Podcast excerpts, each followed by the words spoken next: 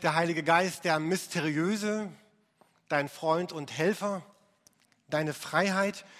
Und heute und nächste Woche geht es um die Themen deine Kraft und dein Gewissen. Und die beiden Predigten werden so ein wenig ineinander fließen. Das heißt, wir werden heute nicht ganz fertig werden und werden dann das Gewissen mit der Kraft nächste Woche so richtig abschließen. Also Einladung auch zum nächsten Sonntag.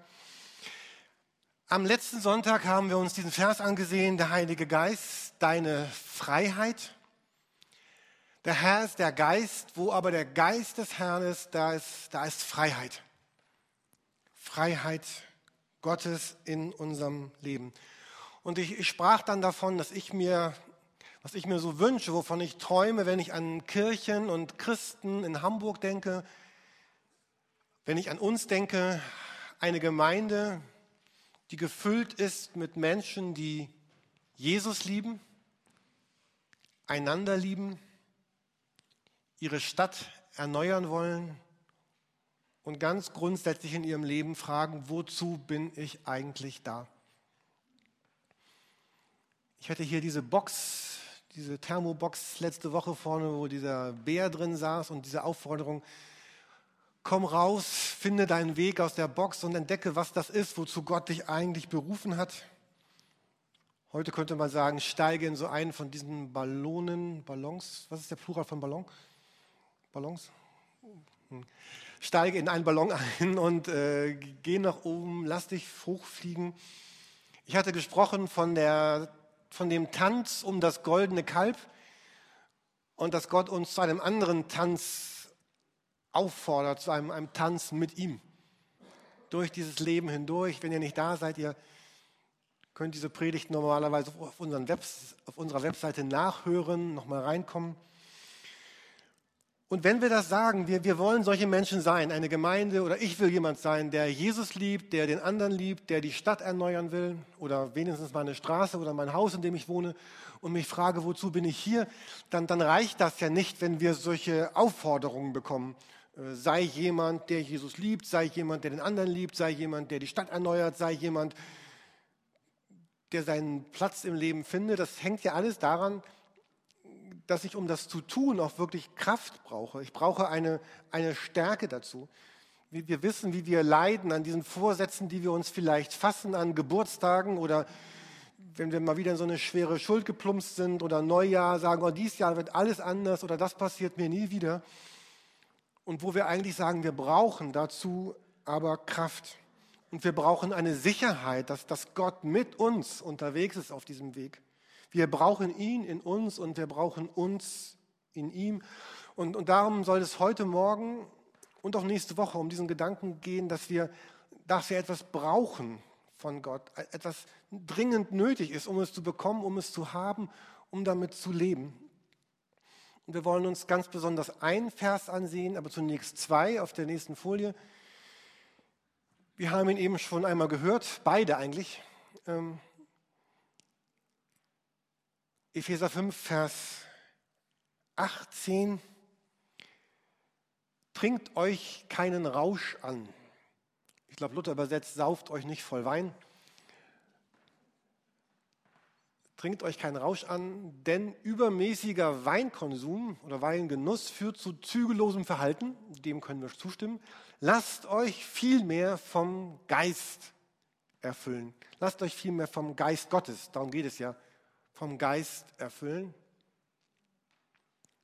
Und bestimmt kennen viele auch diese andere Stelle in Apostelgeschichte 1, Vers 8. Wenn der Heilige Geist auf euch herabkommt, werdet ihr mit seiner Kraft ausgerüstet werden und das wird euch dazu befähigen. Und dann wird da aufgelistet, wozu, was die damals tun sollten. Also hier in diesen beiden Versen geht es darum, dass Gott sagt, wir als Christen sollen, dürfen erfüllt werden mit ihm selber. Dass dieser Geist soll herabkommen, der soll uns ausrüsten, der soll uns befähigen. Gott will also in uns durch den Heiligen Geist, er will seinen Weg finden, er will sich ausbreiten. Und ich möchte zunächst ein bisschen bleiben bei diesem Wort erfüllt zu sein oder gefüllt zu sein. Ich bin überzeugt, dass wenn, wenn das am Ende geschieht, dass wir mit Gott gefüllt sind, dass dann, dass dann vieles einfach von selber geschehen wird, dass vieles automatisch passieren wird. So, man spricht ja heute in unserer Gesellschaft mehr so von, also man spricht weniger davon, wie kann ich Krankheiten vermeiden, sondern vielmehr davon, wie kann ich eigentlich Gesundheit fördern. Und indem ich Gesundheit fördere, werde ich gesunder und Krankheiten gehen automatisch mehr und mehr weg. Es hat sich was umgedreht, weg von dem Blick auf die Krankheit, sondern hin dazu, was, was tue ich für ein gesundes Leben. Und genau das Gleiche ist auch hier gemeint. Es ist, ich kann darauf sehen, was in meinem Leben alles nicht glückt, was alles nicht gelingt, wo ich nicht gut bin, wo ich schlecht bin, wo andere schlecht sind, wo diese Gemeinde schlecht ist. Und ich verspreche euch, ihr werdet viel finden. Aber wir können uns genauso umdrehen und sagen, wir, wir wollen gucken, was tut eigentlich mir gut, was tut meinem, den Leuten um mich herum gut, was tut meiner Gemeinde gut, was tut meinem Herzen gut, wie werde ich mit Gottes Geist erfüllt. Und umso mehr das sein wird, umso mehr wird sich vieles andere von selber lösen. Und es geht hier in diesem Bibelvers, Epheser 5, Vers 18, um Wein. Wir wollen diese Predigt auch ein bisschen über Alkohol nachdenken, über Alkohol sprechen. Und das kommt deswegen so oft in der Bibel vor, weil man die Wirkung von Alkohol und Wein vordergründig vertauschen könnte mit der Wirkung vom Heiligen Geist, von Gottes Geist. Es gibt einige Stellen im Alten Testament, im Neuen Testament, da geht es um Johannes den Täufer zum Beispiel oder um diese Pfingstpredigt. Ich möchte uns das gerne nochmal vorlesen, diesen Text es geht um die Pfingstpredigt, Apostelgeschichte 2. Da trat Petrus zusammen mit den elf anderen Aposteln vor die Menge. Mit lauter Stimme erklärte er, ihr Leute von Judäa und ihr alle, die ihr zurzeit hier in Jerusalem seid, ich habe euch etwas zu sagen, was ihr unbedingt wissen müsst. Hört mir zu, diese Leute hier sind nicht betrunken, wie ihr vermutet. Also der Gedanke wäre, jetzt käme jemand hier rein, irgendein Nachbar, und ich müsste sagen, lieber Nachbar, komm ruhig rein. Diese Menschen sind nicht betrunken. Hier passiert gerade was völlig anderes. Das ist etwa das, was da geschehen ist. Es ist ja erst 9 Uhr morgens. Also wir müssten sagen, naja, halb elf, auch eine gute Zeit. Wir wissen ja kein Bier vor vier und für Wein gilt das auch. Also die können gar nicht betrunken sein. Nein, was hier geschieht, ist nichts anderes als die Erfüllung dessen, was Gott durch den Propheten Joel angekündigt hat. Am Ende der Zeit, so sagt Gott, werde ich meinen Geist über alle Menschen ausgießen. Da ist dieses Wort wieder. Dann werden eure Söhne und eure Töchter prophetisch reden. Die Jüngeren unter euch werden Visionen haben und die Älteren prophetische Träume. Sogar über die Diener und Dienerinnen, die an mich glauben, werde ich in jener Zeit meinen Geist ausgießen und auch sie werden prophetisch reden. Sowohl droben im Himmel als auch unten auf der Erde werde ich Wunder geschehen lassen und es werden furchterregende Dinge zu sehen sein. Blut und Feuer und dichte Rauchwolken, die Sonne wird sich verfinstern. Das meint nicht den Hamburger Sommer, sondern ein, ein, echtes Wunder, was geschieht. Und der Mond, Mond wird rot werden wie Blut, bevor jeder große, jener große Tag des Herrn kommt, in dem der Herr in seiner Herrlichkeit erscheint. Und jeder, der den Namen des Herrn anruft, wird gerettet werden. Und was hier steht, das, das gilt von da ab bis heute. Ich stehe hier, weil Gott irgendwann gesagt hat, Oppenheim Jürgen, oh, den muss ich retten. Und dann gab es Benno Schlünzen aus dieser Gemeinde und andere, die, die, dazu beigetragen haben, dass Jürgen Oppenheim gerettet wurde. Und hier ist die Rede von, von Wundern und furchterregenden Dingen und prophetischen Träumen und Visionen und Gott will seinen Geist ausgießen. Gott sagt, jetzt kommt eine neue Zeit. Jetzt passiert was Neues. Und Leute werden meine Gemeinde sehen und werden denken, sind die betrunken? Die werden sagen, nein, das ist Gottes Geist, der hier wirkt, der hier redet. Also wenn wir jetzt reden über Lebensveränderung, über Lebenshingabe, über Erneuerung dieser Erde, über Erneuerung dieser Stadt, über ein Umkrempeln unserer Lebensverhältnisse, unserer sozialen Gerechtigkeit, unserer, unserer inneren Verlorenheit, dann ist das untrennbar verbunden mit der Kraft des Heiligen Geistes. Jedes Auto braucht einen Motor. du kannst die schönste Karosserie haben und die schönsten Ledersitze und das schönste Navi und hast du keinen Motor, passiert gar nichts. Dann würde ich doch lieber den alten VW Bulli nehmen, der von Thorsten restauriert wurde oder so. Ähm, lieber einen alten Bulli mit Motor als einen modernen Mercedes ohne. Föhn am Morgen. Der schönste Föhn, ich brauche gerade keinen, aber andere brauchen ihn. Er braucht Strom. Die Mühle im Mittelalter. Was war eine Mühle ohne Kraft des Windes? Was ist der schönste Heißluftballon ohne viel heiße Luft? Leben mit Jesus braucht die Kraft des Heiligen Geistes. Leben für Jesus braucht die Gegenwart des Geistes. Einsatz für die Stadt braucht, dass wir geführt sind vom Heiligen Geist. Und Liebe zu Menschen um mich herum braucht es, dass wir berührt werden vom Heiligen Geist. Und ich glaube, das sind die ganz großen und die ganz gewaltigen Dinge und auch die ganz kleinen Dinge und auch alle Dinge dazwischen. Frank, wir hatten Hauskreis letzten Dienstag und du hast etwas erzählt, was dir hier passiert ist. Und ich dachte, oh, das wäre klasse, wenn du das Sonntag nochmal erzählen könntest. Wäre das jetzt ein Zeitpunkt?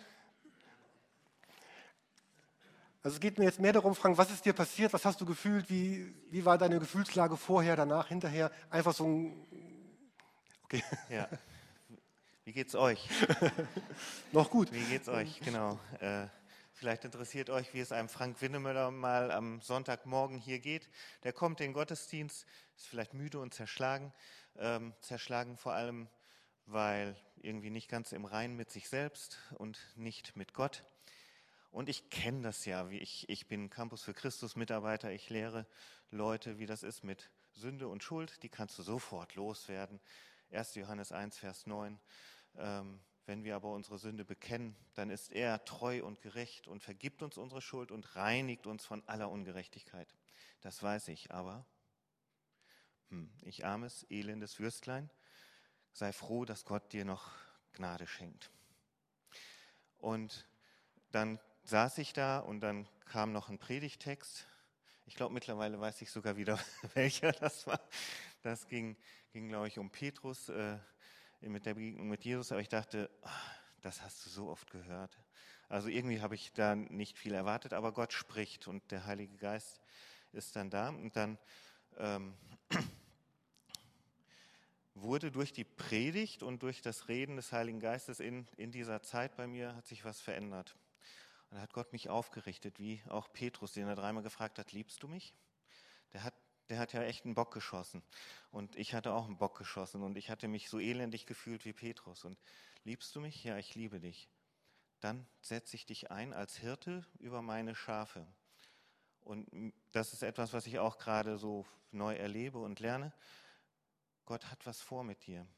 Es geht um mehr, als dass du nur Sünde vermeidest und nur irgendwie so gerade gerettet wirst. Gott will dich gebrauchen. Und ich hatte noch Gebetsdienst.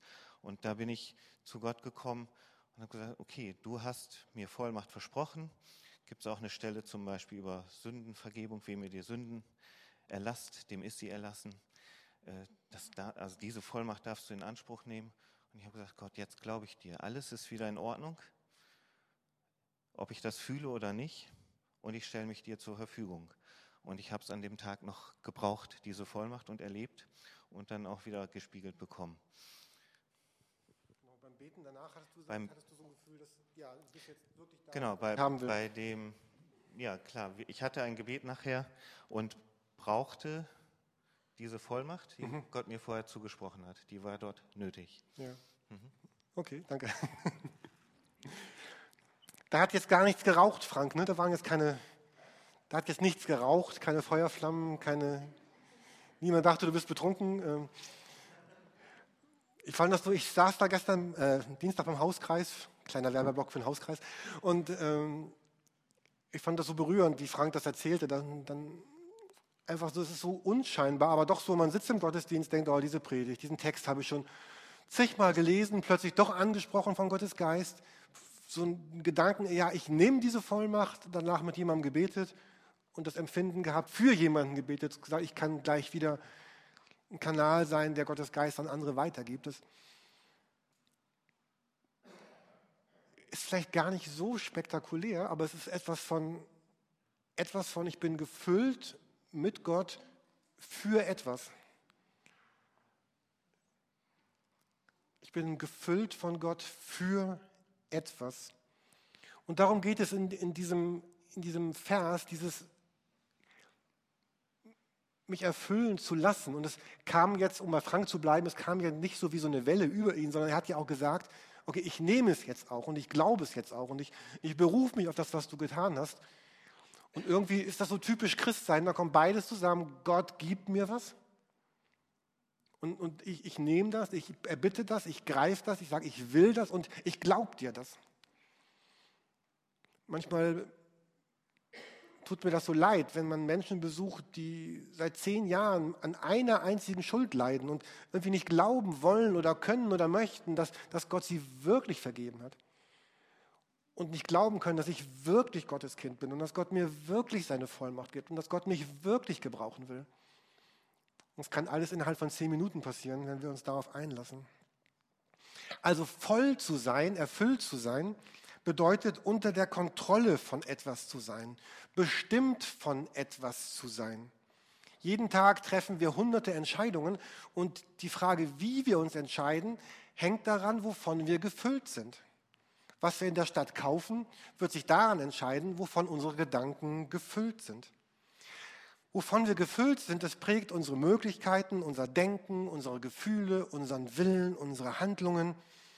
Und wenn wir sagen, oh, da ist jemand voll von Leben, dann meinen wir, da, da pulsiert was, da ist eine Dynamik, da ist eine Kraft, da geschieht was. Da dölt nicht jemand so vor sich hin, sondern voll von Leben.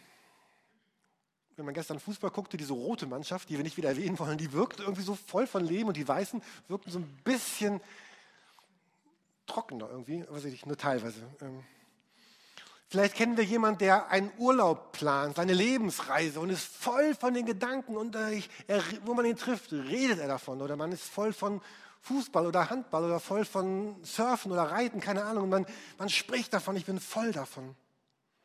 Ich bin besetzt von diesen Ideen, von diesen Interessen, ich bin besetzt von dieser Person und das saugt uns auf und wir leben darin und wollen darin leben. Also voll zu sein von etwas, bedeutet, dass etwas das Recht bekommt, von mir Besitz zu nehmen. Und darum geht es in diesem Vers. Lasst euch vielmehr vom Geist erfüllen.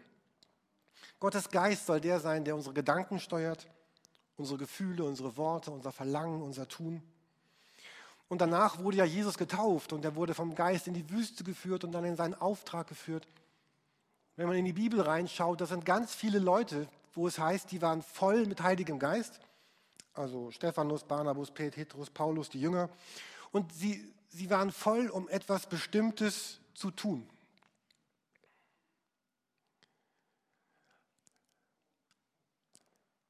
Es, ich weiß nicht, ob es daran liegt, dass ich älter werde, aber ich merke daran, dass die Art, wie ich für mich bete, sich ein bisschen verändert hat in, den letzten, in der letzten Zeit ich habe früher, glaube ich, ein bisschen mehr so gebetet, äh, nicht ganz so platt, aber Herr, gib mir Kraft für große Aufgaben. Irgendwie so ähnlich. Also so nicht ganz so, aber Herr, segne mich darin und darin und gib mir hier und gib mir dort und mach mir das und lass mich Erfolg haben und was immer das heißt. Und ich glaube, inzwischen bin ich auf dem Weg, da anzukommen, dass ich mehr so bete, Gott, ich, es ist am Ende, ist eigentlich vollkommen egal. Ich erkläre es gleich, gleich noch, was aus meinem Leben geworden ist. Die Hauptsache am Ende meines Lebens treffen wir beide uns und, und du sagst, Jürgen, du hast genau das getan, was ich wollte, was du mit deinem Leben tust. Und dass ich sagen kann, ja Gott, das, das, ist, das ist toll, das freut mich, das ist eine große Ehre. Und, und dann ist es egal, ob ich ein Buch geschrieben habe oder zehn Bücher oder gar kein Buch. Und äh, ob ich dieses oder jenes erreicht habe. Wenn, wenn Gott nur sagt, Jürgen, du warst dafür da, um, um das zu tun, was du tun solltest, dann, dann glaube ich, bin ich glücklich. Falls ihr bei dieser Predigt von Eckhard Bevernick da war, er hat, er hat über Demut gesprochen, über diesen Flugzeugkapitän. Und wenn meine Aufgabe war, ein Flugzeug zu fliegen, dann ist das gut. Und wenn meine Aufgabe war, Stewardess zu sein oder Steward, dann war das auch gut. Aber ich will das tun, was die Aufgabe für mich war. Und wenn ich Bodencrew war, die ein Flugzeug enteist hat, dann ist es auch gut. Also ich möchte einfach das am Ende meines Lebens das getan haben, was, was Gott mir gesagt hat. Und es wäre ja auch tragisch, wenn Gott sagte, Jürgen, hey, ich wollte mit dir das und das und das und das machen, aber du hattest so einen Schiss oder Angst oder du hattest so viel Respekt oder warst so faul oder so träge, ich weiß nicht warum, oder wolltest nicht groß dastehen oder ich weiß nicht. Also hast einfach nicht getan, was du wolltest, was du solltest. Und andersrum wäre es genauso blöd, wenn ich große Dinge tun wollte und Gott sagt, Jürgen, das wollte ich alles gar nicht mit dir. Du hättest dich gar nicht so fertig machen müssen. Es hätte doch gereicht, wenn du das und das tust. Und dafür habe ich dir meinen Geist gegeben. Ich glaube, darum geht es mir heute Morgen, dass, dass wir neu so beten und sagen, Gott, ich, ich, ich möchte erfüllt werden mit deinem Geist, um das zu tun, was, was, was du mir gesagt hast, um die Kraft zu bekommen, das zu tun und auch um die Kraft zu haben, all die anderen Dinge nicht zu tun, die vielleicht ganz toll aussehen, aber gar nicht mein Job sind. Voll ist also das, was auf mich wirkt, was mich wesentlich treibt, was mich beeinflusst. Und jetzt kommen wir doch nochmal zum Alkohol. Nein, das hat jetzt nichts damit, nein, das hat nichts damit zu tun. Also wenn wir über Alkohol nachdenken, trinkt euch keinen Rausch an, sondern übermäßiger Weingenuss führt zu zügellosem Verhalten. Lasst euch vielmehr vom Geist Gottes erfüllen. Dann müssen wir erstmal begreifen, warum Paulus diesen Vergleich überhaupt hier nimmt. Weil die ersten Folgen von Alkohol, die ersten Folgen von Alkohol sind ja durchaus positiv. Also das ist jetzt keine Werbung für Alkohol. Bitte hört bis zum Ende zu.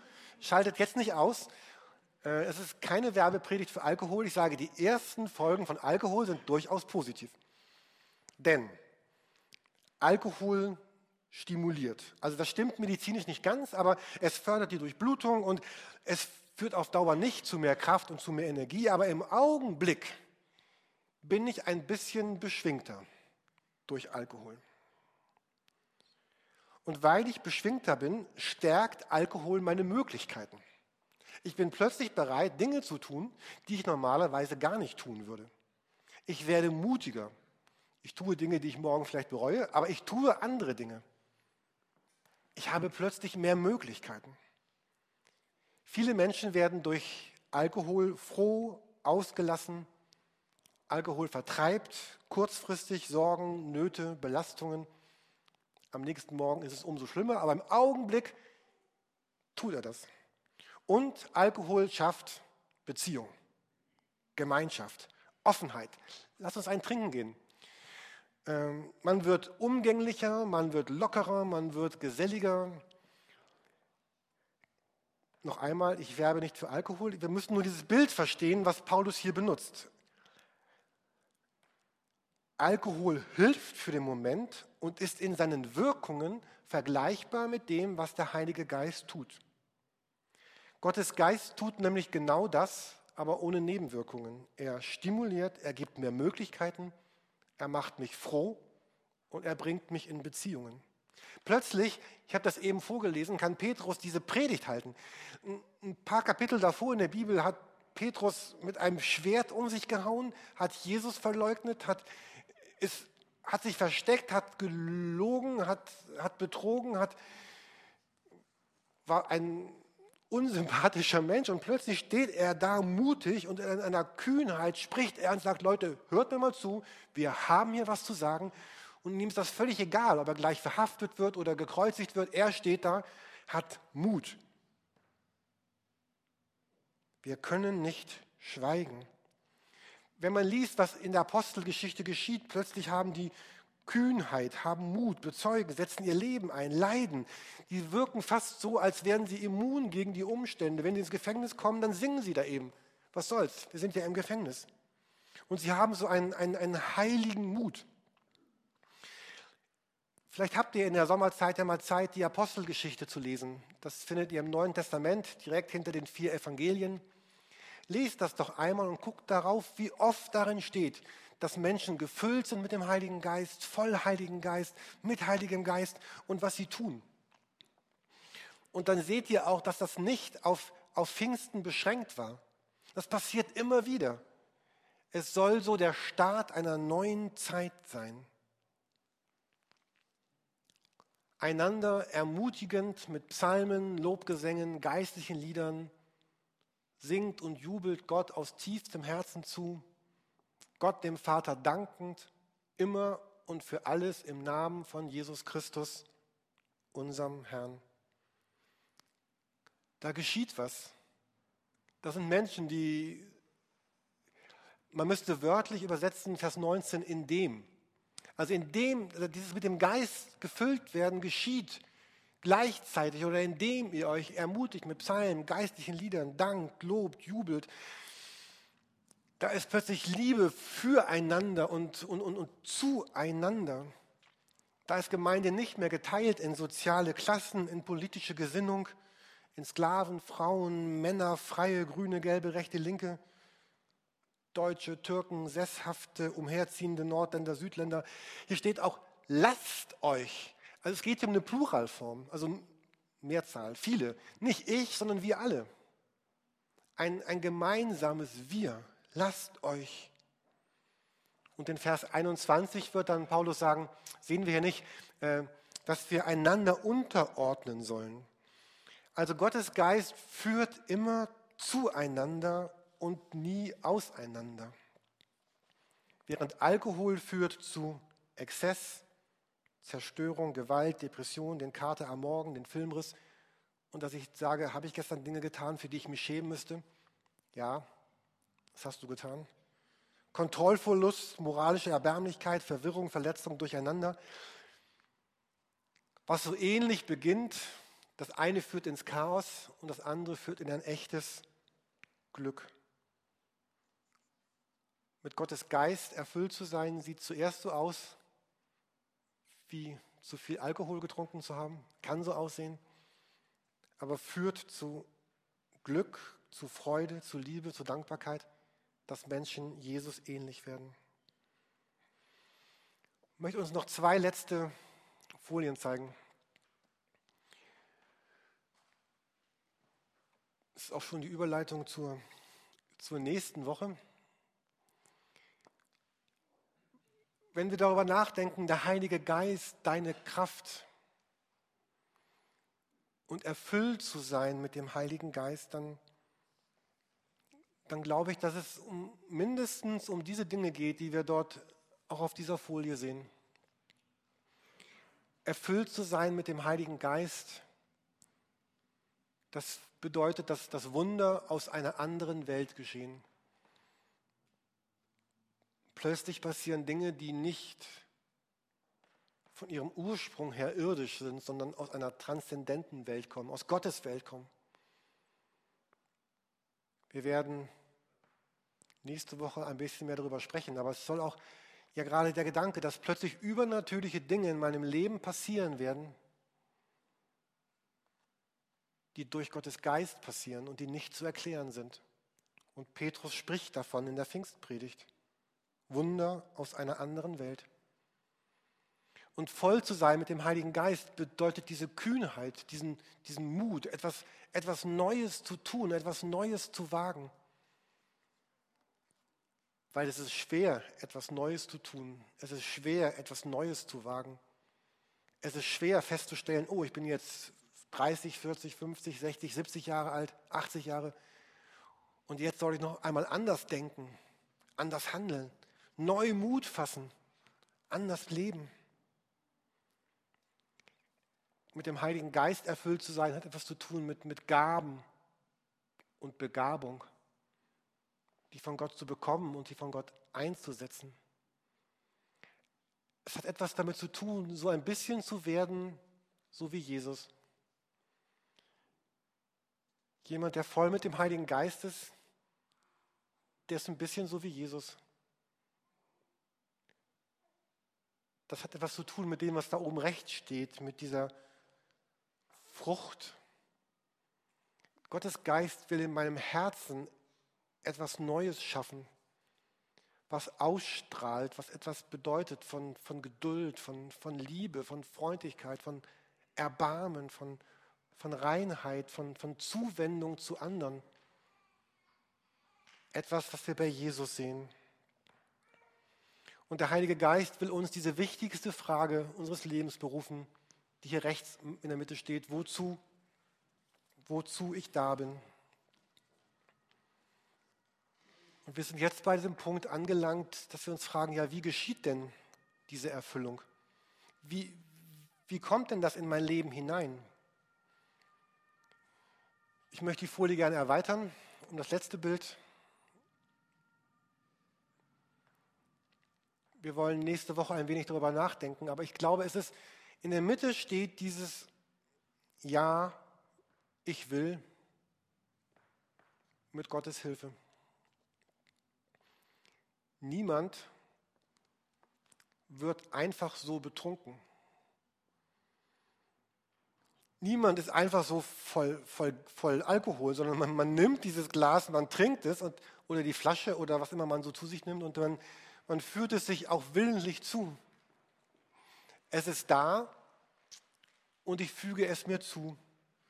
Man ist nicht einfach so betrunken. Ich erzähle ja so gerne von diesen Hochzeiten, weil ich Hochzeiten wirklich liebe und ich liebe diesen Augenblick. Ich, ich kann es immer wieder erzählen, wo die beiden dann aufstehen und ich fühle mich dann so geehrt, wenn ich sie dann fragen darf, äh, lieber Jens, liebe Annika, wollt ihr und dann sagt man die ganzen Sachen, euch euer Leben geben, euch schenken, in guten und in schlechten Zeiten, miteinander lachen, miteinander weinen. Wollt ihr gemeinsam gehen? Wollt ihr euer Leben teilen? Wollt ihr in guten und schweren Zeiten zueinander halten? Und dann sagen sie, ja, ja, ich will. Und ich finde, es geht immer so schnell vorbei. Das sind immer nur zwei Minuten, aber das ist das, irgendwie das Wichtigste bei dieser ganzen Trauung, dass die beiden sagen, ja, ich will. Und die ganze Arbeit beginnt ja erst danach. Also ich empfehle Ihnen immer auch eine Ehetherapie für später, für, das dritte und vierte Jahr. Können Sie zu meiner Frau gehen. Äh, aber wie auch immer, jedenfalls. Aber in diesem Augenblick ist dieses, ist dieses Ja, ich will. Und ich, ich, ich wünsche mir so sehr, dass. Ich weiß nicht, wo du, wo du gerade stehst, aber ich, ich möchte einfach dich fragen, möchtest du möchtest du gerne dieses, dieses Ja, ich, ja, ich will sagen? Betrunken wird man nicht automatisch. Und ich glaube, in der Regel wird man auch nicht automatisch voll Heiligen Geistes, sondern in der Regel gehört dazu, dass, dass wir sagen, ja, ich will, ja, ich möchte. Am letzten Tag des groß, Festes trat Jesus vor die Menge und rief, wer Durst hat, soll zu mir kommen und trinken. Wenn jemand an mich glaubt, werden aus seinem Inneren, wie es in der Schrift heißt, Ströme von lebendigem Wasser fließen. Und er sagte das im Hinblick auf den Heiligen Geist, den die empfangen sollten, die an Jesus glauben. Und Jesus sagt, wie viel mehr wird der Vater den Heiligen Geist geben, denen, die ihn bitten.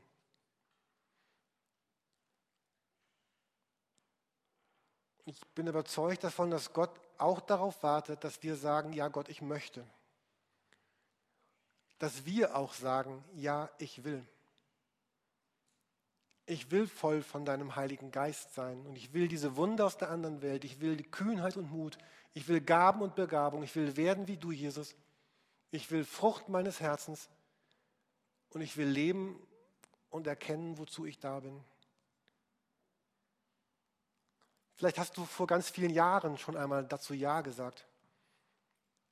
Aber vielleicht möchtest du wieder dazu Ja sagen. Ich meine nicht, dass du neu Christ werden müsstest, sondern dass du neu Ja dazu sagst, ja, ich will das.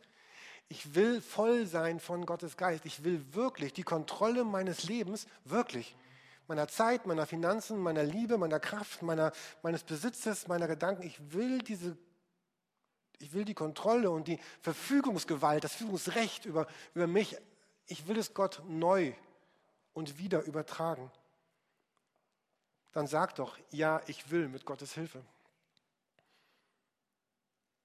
Vielleicht sagst du, ich möchte, dass er mich neu bestimmt, dass er mich wesentlich beeinflusst und dass er der ist, der die Ziele meines Lebens bestimmt dann sag doch, ja, ich will mit Gottes Hilfe. Ihr dürft schon nach vorne kommen. Wir wollen gleich gemeinsam singen.